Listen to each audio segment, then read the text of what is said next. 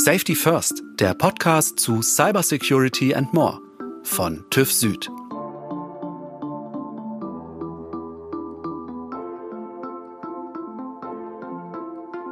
Innovationen sollen unser Leben besser machen. Unser Privatleben bequemer, unsere Medizin leistungsfähiger, unsere Produktion effizienter.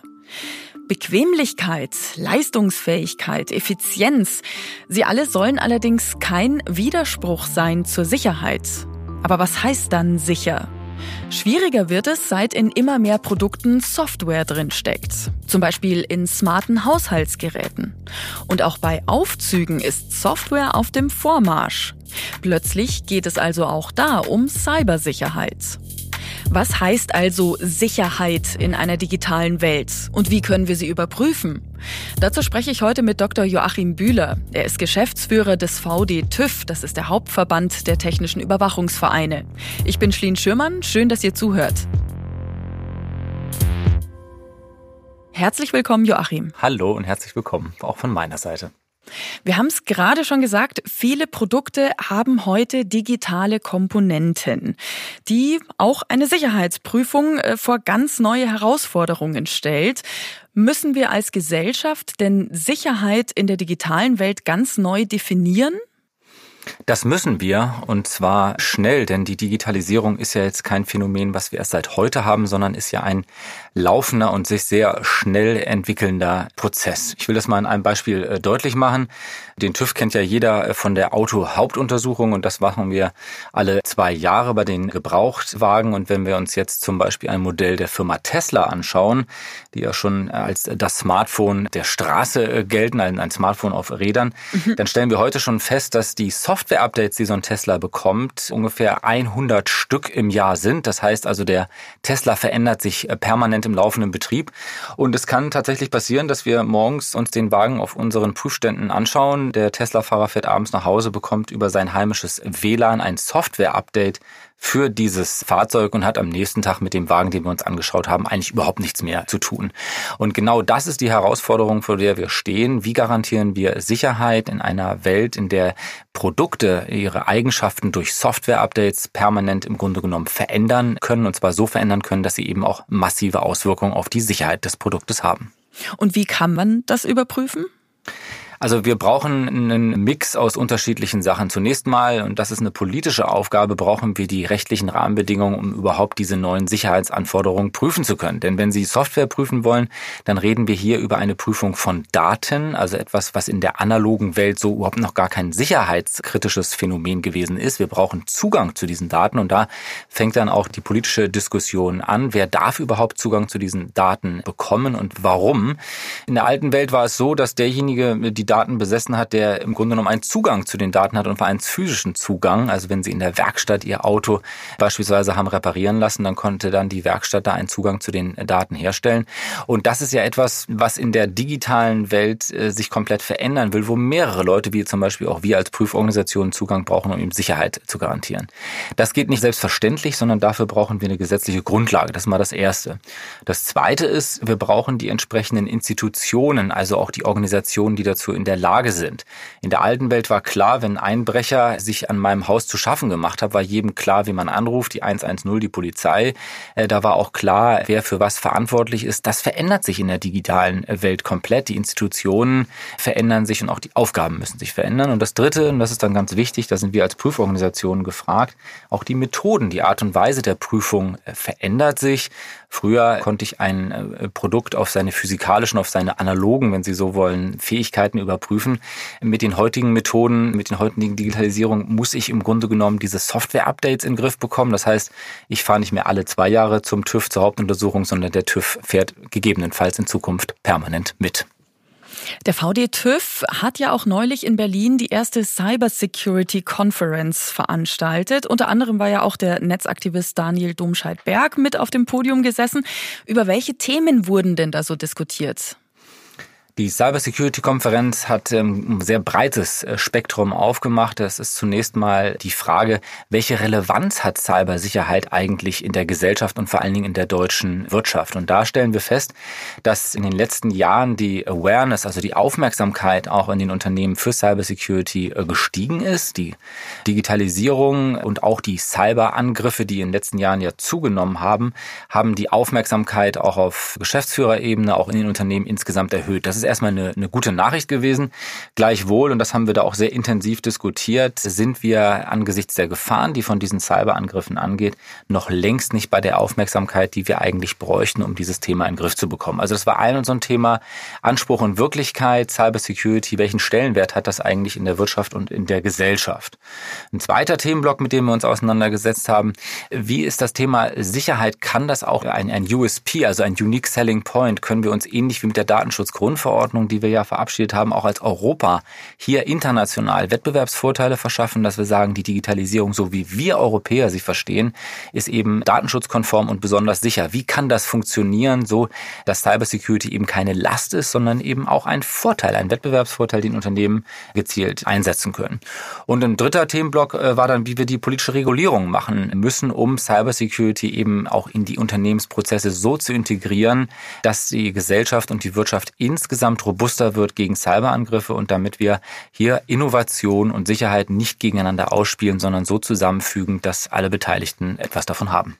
Joachim, was ist denn da die Hauptbotschaft, die ihr so als der VD TÜV mit dieser Cybersecurity-Konferenz senden wollt und vor allem an wen eigentlich? Ja, wir haben im Grunde genommen zwei Adressatenkreise. Das eine ist die deutsche Wirtschaft, hier auch zu motivieren, Cybersecurity als Chance zu begreifen.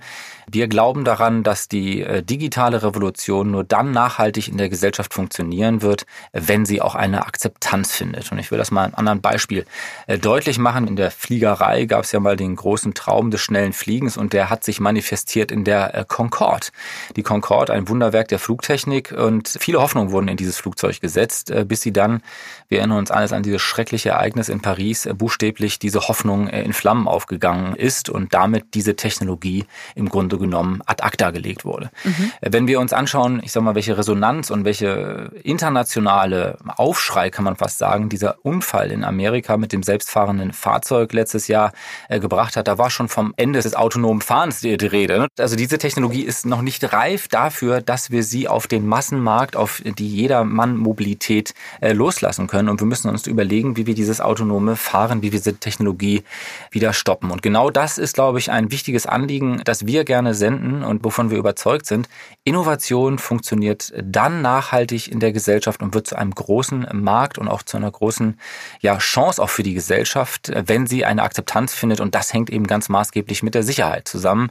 Wir müssen Sicherheit und Innovation zusammendenken, dürfen sie nicht gegeneinander ausspielen. Erst dann sind solche Revolutionen wie die digitale erfolgreich.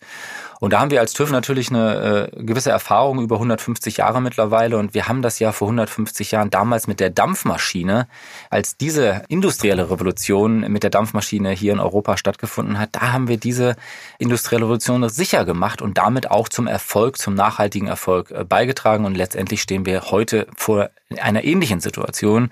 Digitalisierung verändert die Welt in einem rasanten Tempo und wir sind davon überzeugt, dass sie dann wirklich nachhaltig erfolgreich ist, wenn sie auch sicher ist. Joachim, du hattest uns vorhin erklärt, äh, dass solche Sicherheitsprüfungen am Beispiel Auto künftig ganz anders aussehen könnten. Also dass der TÜV sozusagen fast schon mitfährt und eine ständige Überprüfung vornehmen kann. Unter welchen Voraussetzungen kann der TÜV überhaupt die Sicherheit überprüfen?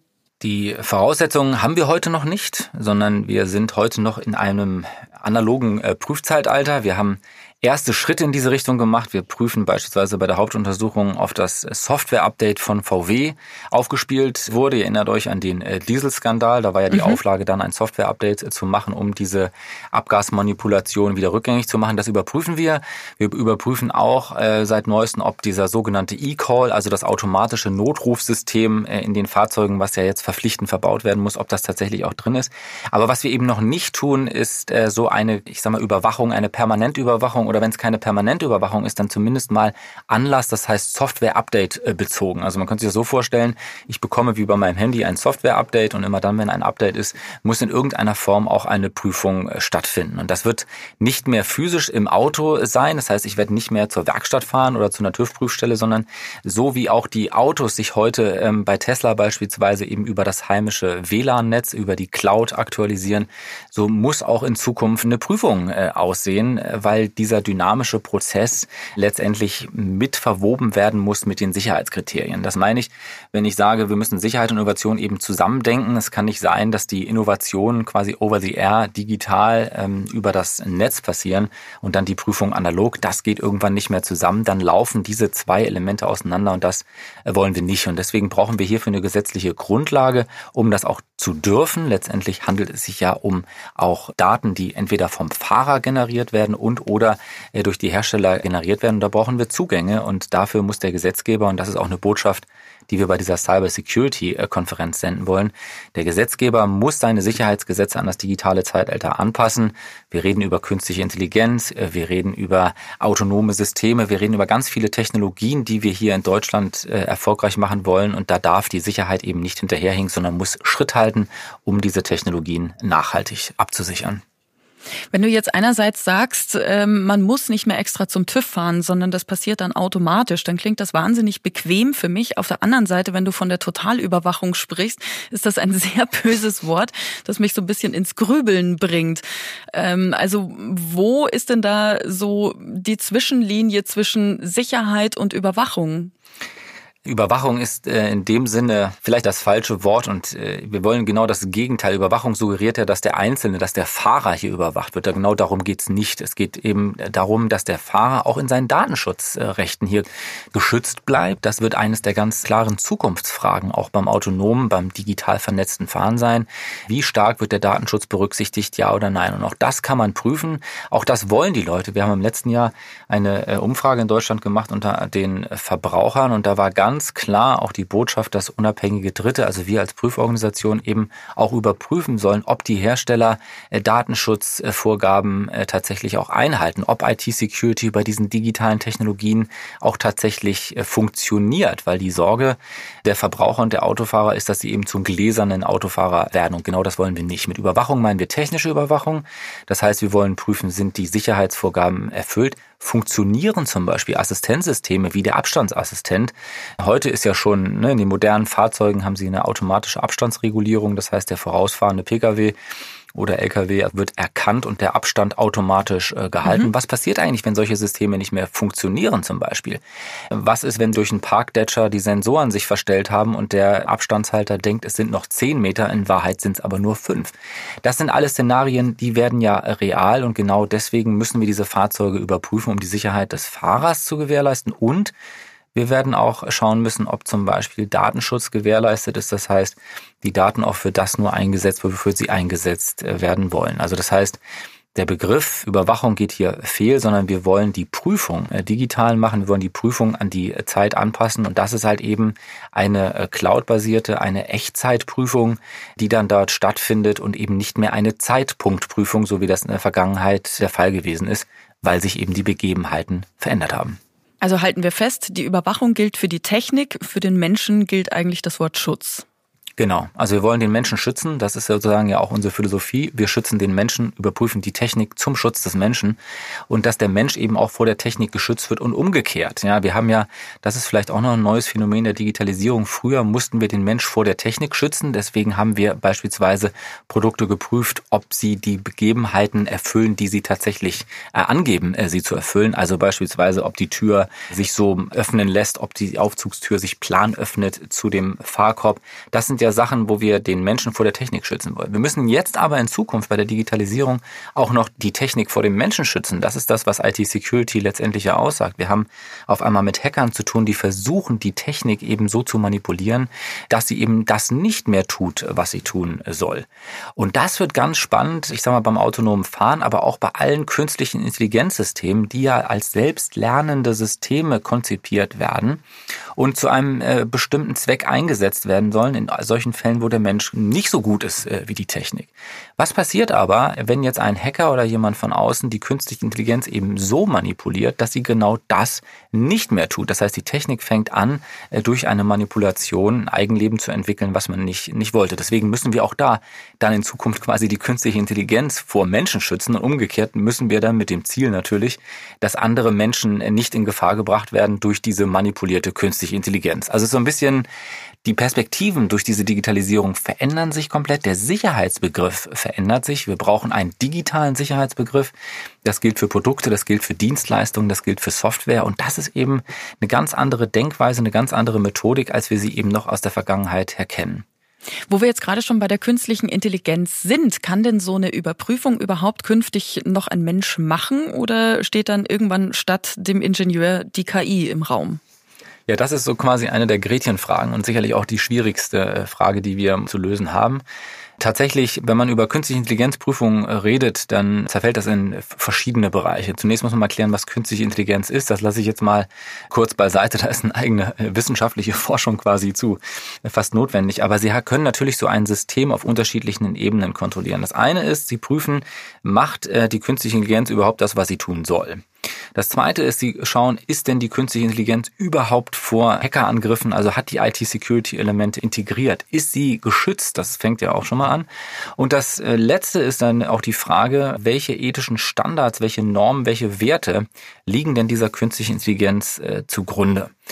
Es gibt ja verschiedene äh, Diskussionen äh, um die künstliche Intelligenz. Eine ist eben genau diese ethische Frage. Also es gibt äh, Vorfälle, beispielsweise jetzt gerade bekannt geworden in, in den Vereinigten Staaten, äh, wo eine künstliche Intelligenz eben bewusst bei Bewerbungsprozessen oder auch zum Beispiel bei der Erkennung von Hautkrebs sind farbige Menschen benachteiligt, weil die Daten, mit denen die künstliche Intelligenz gefüttert wurde, um Hautkrebs äh, zu erkennen, eben in der Regel bei weißen Männern auch äh, vorgenommen worden ist und die Erkennung eben bei farbigen nicht so gut funktioniert. Bei Bewerbungsprozessen haben wir ganz gewisse Kriterien, die dazu führen, dass eben auch nur eine bestimmte Gruppe, weiße Männer oder andere, äh, bevorzugt werden. Und das sind natürlich schon Fragen, wie geht man denn damit eigentlich um? Wer, wer guckt dann da drauf, dass die Werte, die Rechte, die, die wir uns erkämpft haben, die ja auch unsere Wertegemeinschaft ausmachen, auch in das Maschinenzeitalter und in das künstliche Intelligenzzeitalter mitgenommen werden. Also das ist die eine Debatte.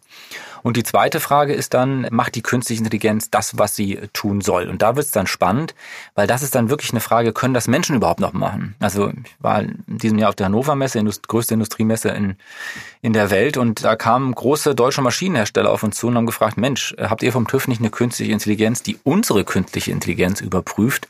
auf das, was sie eigentlich tun soll. Also so weit sind wir noch nicht, das muss man auch ganz offen sagen, aber natürlich müssen wir uns da daran machen, weil der ganze Sinn der KI ist ja, besser zu sein in bestimmten Bereichen als der Mensch. Also wäre es auch, glaube ich, nicht ehrlich zu sagen, dass irgendwann ein Mensch auch noch in der Lage ist, das überhaupt zu überprüfen. Das heißt, es wird in irgendeiner Form eine technische Lösung auch hier geben müssen. Die Rahmenbedingungen, ja, die, die Grundsatzausrichtung, die muss ein Mensch treffen und er muss auch jederzeit Herr der Lage sein können. Aber die, die technische Überprüfung der anderen künstlichen Intelligenz, das wird irgendwann auch technisch äh, nur lösbar sein, weil ansonsten wäre der ganze Sinn von künstlicher Intelligenz, nämlich in Bereichen besser zu sein als der Mensch, der wäre ja ad absurdum geführt und das wollen wir ja nicht. Und der letzte dritte Bereich, IT-Security-Prüfung, das ist dann wiederum klassisches äh, Geschäft, was man jetzt auch schon macht. Das gilt auch für KI. Sind Sicherheitsupdates gefahren? Ist die KI auch entsprechend geschützt? Das kann man äh, jetzt schon äh, vornehmen. Die KI überprüft die KI, das alles äh, klingt nach immer mehr Hochschaukeln und immer komplizierter. Auch Sicherheit kann auch sehr kompliziert sein. Würdest du denn, wenn ich dich jetzt mal ganz provokativ frage, sagen, dass Sicherheit auch äh, in gewisser Form vielleicht eine Innovationsbremse ist? Das ist ja eine Annahme oder eine These, die gerne auch äh, vertreten wird. Äh, Innovation und Sicherheit werden hier gegeneinander ausgespielt. Und ich äh, sage, dass wir genau damit äh, aufhören müssen. Denn die äh, mittelfristige und die langfristige Perspektive ist ja, dass ein Produkt, egal welches es ist, erfolgreich nur dann am Markt ist, wenn es die Akzeptanz hat. Ich will es mal andersrum äh, vielleicht erklären, auch noch aus der analogen Welt. Bertha Benz, ja, unsere berühmte Pionieren der Automobilität. Ja. Als die ihr mit ihrem ersten Auto äh, die Strecke da nach Mannheim gefahren ist, hier in Deutschland, ja, mutig äh, mit einer Frau im Übrigen, mit zwei Kindern, mhm. Wahnsinn, durch Dörfer gefahren ist, wo sie die Menschen damals für, für den Teufel auf, auf Rädern gehalten haben und auch so bekannt haben. Das muss man sich mal überlegen. Da fährt so ein knallendes Toff-Töff durch Deutschland und sie beweist im Grunde genommen damit, dass diese Innovation äh, da ist. Ich sage, wenn es damals den TÜV gegeben hätten, würden wir heute noch mit Kutschen fahren. Das sind aber Pioniere. Ja, das sind Leute, die Innovation, die leben dafür, die sterben auch dafür. Da ist das, ich sage jetzt mal, auch in Ordnung dieser Technologie auch einen gewissen Durchbruch zu verschaffen, da auch Risiken einzugehen. Aber spätestens dann, wenn nicht mehr Bertha Benz auf diesen äh, vier Rädern mit Motor sitzt, sondern auch ein Joachim Bühler damit im Straßenverkehr unter ist, dann ist es einfach zwingend notwendig, dass diese Technologien Sicherheitsanforderungen erfüllen, damit eben Joachim Bühler und auch alle anderen mit dieser Technologie äh, unterwegs sind und sie auch wirklich für den Massenmarkt kompatibel sind, sonst werden sie den nie erreichen. Und deswegen ist es vielleicht in einer frühen Innovationsphase sicherlich so, dass Sicherheitsanforderungen vielleicht erstmal ich sag mal, in der zweiten Reihe stehen. Aber spätestens dann, wenn ich damit in einen Markt äh, gehe, der außerhalb der Tüftler und Bastler ist, äh, dann ist das ein zentrales Innovationskriterium, denn ansonsten äh, verliere ich schneller die Akzeptanz, als mir das lieb ist. Wie man bei Produkten nicht nur die funktionale, sondern auch die Cybersicherheit prüfen kann und ob Sicherheit eigentlich eine Innovationsbremse ist. Darum ging es heute im ersten Teil meines Gesprächs mit Joachim Bühler vom VD TÜV. Wir haben allerdings noch einiges mehr zu besprechen. Zum Beispiel, wie sich die Gesetze auch verändern müssen. Nicht nur in Deutschland, sondern auch auf EU-Ebene damit die Cybersecurity besser gewährleistet werden kann. Und auch, was kann man denn eigentlich aus der holprigen Umsetzung der EU-Datenschutz-Grundverordnung für die Cybersecurity lernen? Da kann man doch bestimmt einiges besser machen. Den zweiten Teil unseres Gesprächs gibt es in der nächsten Folge von Safety First. Ich freue mich, wenn ihr wieder mit dabei seid. Bis dahin wünsche ich euch eine schöne und vor allem sichere Zeit. Passt auf euch und eure Daten auf. Und vielen Dank, dass du hier warst, Joachim. Gerne. Herzlichen Dank für das Gespräch. Ach ja, und ihr wisst ja, alle Folgen von Safety First gibt es unter tüv-süd.de slash Podcasts. Bei Ideen, Vorschlägen und Kritik schreibt uns einfach eine E-Mail an podcast.tüv-süd.de. TÜV und Süd natürlich mit UE. Wenn ihr in Zukunft keine Folge verpassen wollt von Safety First, dann abonniert uns doch einfach überall, wo ihr Podcasts hört und lasst uns gerne eine Bewertung da. Wir hören uns beim nächsten Mal. Ich freue mich drauf. Safety First ist ein Podcast von TÜV Süd. Moderation Schlien Schürmann. Redaktionelle Umsetzung und Produktion Ikone Media. Alle Informationen zu unseren Themen findet ihr auf www.tüv-süd.de slash podcasts.